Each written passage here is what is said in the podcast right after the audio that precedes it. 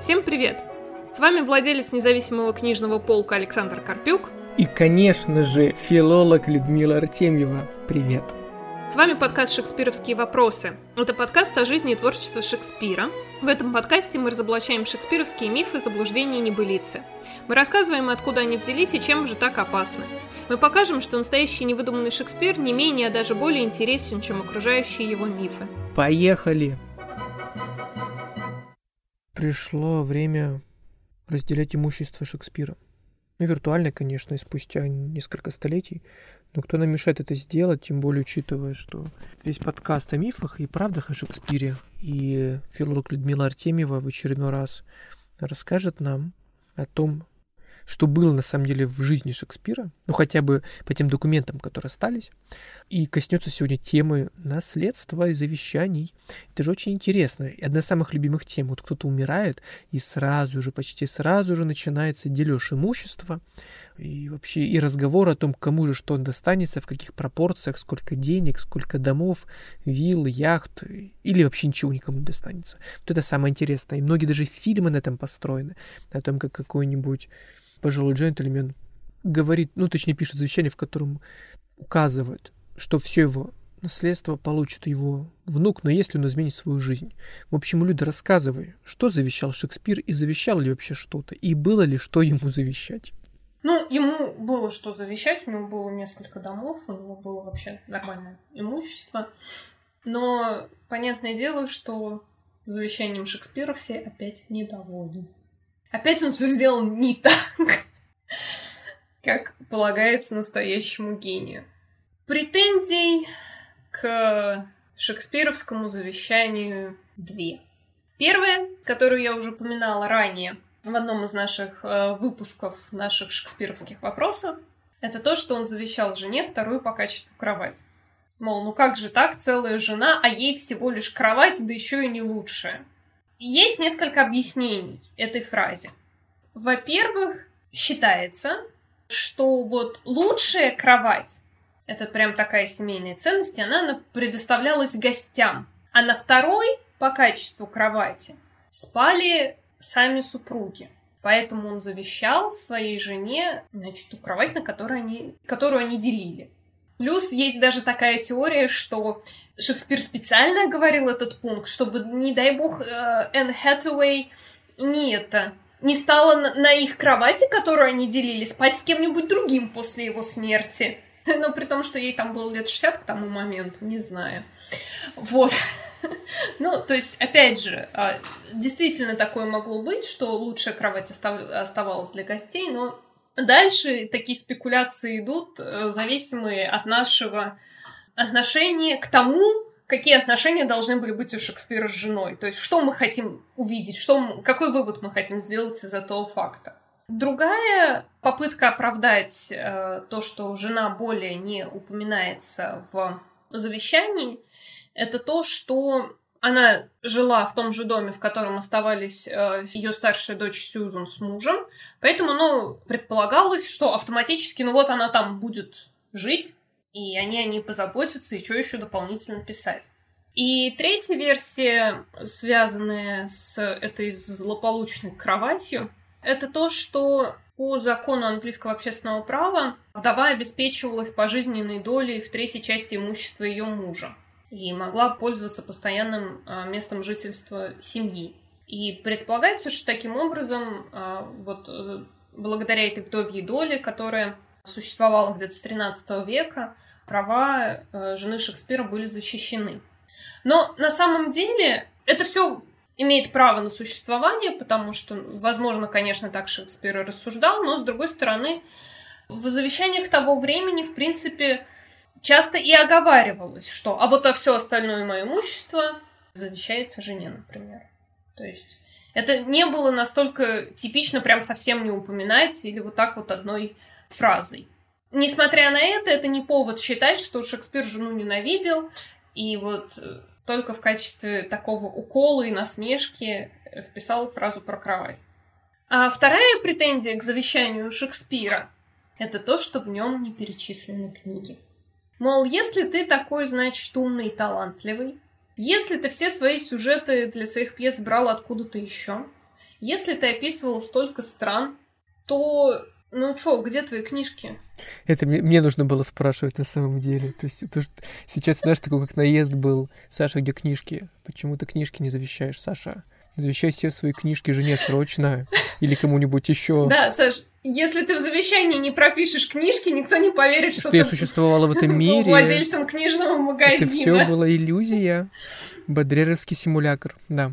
Ну-ну. Но на самом деле, что касается книг, они могли быть отдельно перечислены в посмертной описи, которая у нас просто не сохранилась, она до нас не дошла. А возможно, она просто, состо... скорее всего, она составляла часть всего того имущества, которое унаследовала э, Сьюзан, старшая дочь со своей семьей. И поэтому отдельно не перечислялась. Ну а что касается рукописей, э, они принадлежали театру, ну и тоже до нас не дошли. Я имею в виду рукописи пьес. Вот так вот э, развенчиваются претензии к Шекспиру и его завещанию. Но я бы хотела еще немножко просто прокомментировать вообще само завещание, что он там оговаривалось и насколько это было типично. Во-первых, само завещание начинается стандартной формулировкой во имя Бога, аминь. Я, Уильям Шекспир, благодарение Богу в полном здравии и твердой памяти, совершаю предписываю эту мою последнюю волю в соответствии с принятым обычаем и порядком. То есть, во-первых, я передаю душу свою в руки Бога и Создателя моего, уповая твердо верую, что лишь благодаря Иисусу Христу, Спасителю моему, приобщусь к жизни вечной, тело мое приобщится земле, из кое оно создано. Но это была абсолютно стандартная формула, с которой начинались завещания – юрист мог вообще написать это сам, Шекспира даже не спрашивая. И поэтому искать какое-то религиозное убеждение поэта здесь не нужно. Не то место, где они ищутся. Больше всего э, Шекспир завещал семье своей старшей дочери Сьюзан и ее э, наследникам. То есть это основные недвижимые имущества, ну, вообще практически вот все. Также он, естественно, завещал что-то своей жене, э, жене говорю, да, своей второй дочери Джудит, которой выделялось 150 фунтов на определенных условиях. Самая дорогая чаша из вот посуды, которая была у Шекспира. Дальше идет очень много, на самом деле, каких-то денежных отказов различным знакомым Шекспира и людям, с которыми он так или иначе взаимодействовал в течение своей жизни, каким-то крестникам и так далее. А, он завещает, в частности, 100 а, фунтов стерлингов беднякам Стратфорда, что, в общем-то, по тем временам был довольно щедрый дар. Свою шпагу он завещал Томусу, племяннику Комба. Он оставил 20 шиллингов золотом, например, своему семилетнему крестнику Уильяму Уокеру. Из э, актеров, с которыми он сотрудничал в Лондоне, он упоминает троих а также моим товарищам Джону Хемингу, Ричарду Бербиджу и Генриху Канделу по 26 шиллингов 8 пенсов на покупку колец. А никакие лорды и графы, отношения с которыми приписываются Шекспиру, он ничего не завещает. Ну вот, а про жену мы на самом деле все уже сказали, все, что можно было. Так что в целом это довольно стандартное завещание. А в конце завещания, естественно, вот тот один из э, шести автографов, которые у нас сохранились, написанный довольно коряво, то есть предполагается, что дрожащей рукой, что Шекспир к тому моменту был уже довольно сильно болен. Что не мешает э, завещанию начинаться стандартной фразы, что в трезвом уме и здравой памяти. добром здравии, вернее, да. Я хотел спросить, а верно я понимаю, что завещание, конечно, доступно, его может найти любой, ну, грубо говоря, смертный в электронном варианте где-нибудь или в бумажном варианте? Да, я уже упоминала, что на сайте Фолджеровской библиотеки выложены сканы абсолютно всех документов, связанных с Шекспиром, которые дошли до наших дней. Поэтому любой желающий может посмотреть там скан записей в каких-то книгах, каких-то исках и, в частности, завещаний. То есть а, можно мне не верить, можно пойти и прочитать самостоятельно.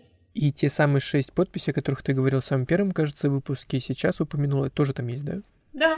Прикольно. Должны быть. Ну, то есть я так понимаю, что, в принципе, этот сайт и эти публикации как раз для тех, кто не верит, и для тех, кому нужны конкретные факты.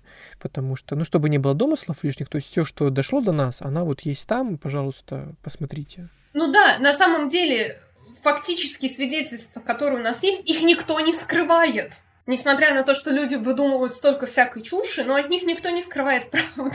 Это не заговор шекспироведов. Вот, пожалуйста, все выложили, иди читай.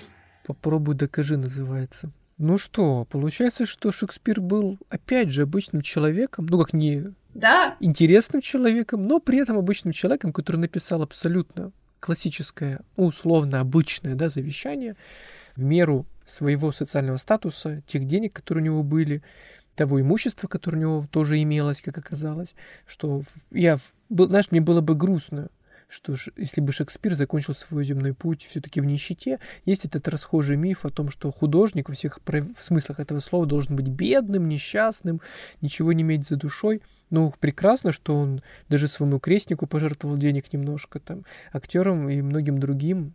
Ну, беднякам Стратфорда. Беднякам Стратфорда, да. Еще мы, главное, да, разобрались, собственно, вот, течение предыдущего нашего разговора о том, что жене он нормальную кровать подарил, понимаешь? То есть все он правильно сделал. Вот, в хорошую кровать он ей подарил, как раз правильную кровать. Она просто условно идет второй, но это ничего плохого не значит, наоборот. Все очень лирично и правильно, как подобает тому быть. И мы потихоньку, ну что, получается, на экваторе примерно, да, наших э, разговоров о Шекспире, о мифах о Шекспире, да, и вот разобрались с очень важной темой, которая щекочет нервы многим фанатам любых личностей, биографий и всего остального. Разобрались сегодня с завещанием Шекспира. И спасибо тебе, Люда, за то, что это продолжается, и мы идем дальше – Идем дальше по стопам исследователей, по стопам биографов и по стопам даже мифотворцев для того, чтобы понять, что правда, а что не совсем правда или требует подтверждения. Спасибо тебе большое. Ну а вам, что слушали. До скорых встреч в наших выпусках. Пока-пока. Пока-пока.